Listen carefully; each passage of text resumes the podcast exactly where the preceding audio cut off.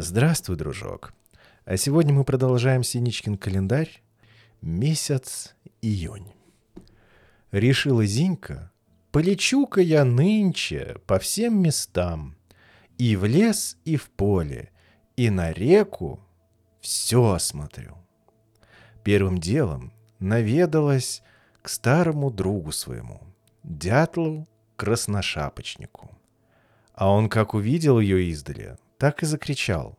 «Кик! Кик! Прочь! Прочь! Тут мои владения!» Очень удивилась Зинька и крепко на дятла обиделась. Вот тебе и друг. Вспомнила о полевых куропатках, серых, с шоколадной подковкой на груди. Прилетела к ним в поле.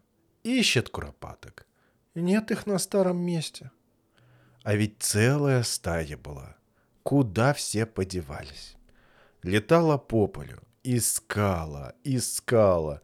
На село одного петушка нашла. Сидит во ржи, а рожь уж высокая. Кричит. «Червик! Червик!»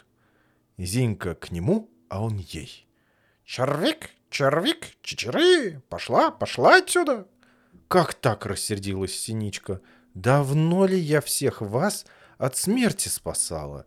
Из ледяной тюрьмы выпустила. А теперь ты меня и близко к себе не пускаешь. Червир?» — смутился куропачий петушок. «Правда, от смерти спасла. Мы это все помним.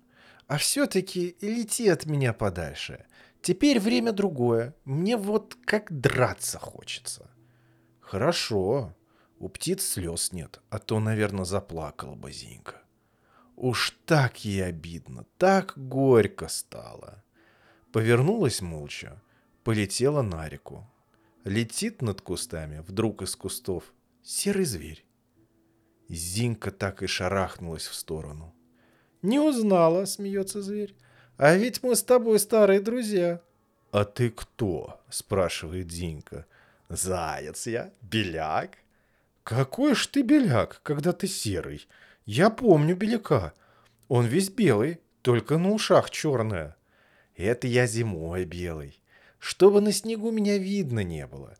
А летом я серый». Ну и разговорились. Ничего, с ним не ссорились. А потом старый воробей и объяснил Зиньке. Это месяц июнь, начало лета. У всех нас, у птиц, в это время гнезда, а в гнездах драгоценные яички и птенчики. К своим гнездам мы никого не подпускаем, ни врага, ни друга, и друг может нечаянно разбить яичко. У зверей тоже детеныши. Звери тоже никого к своей норе не подпустят. Один заяц без забот растерял своих детишек по всему лесу и думать о них забыл. Да ведь зайчаткам мать зайчиха нужна только в первые дни. Попьют они материнское молочко несколько дней, а потом сами травку зубрят.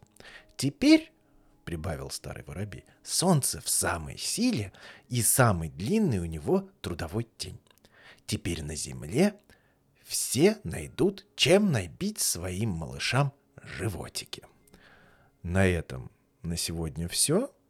Жди продолжения. До скорых встреч.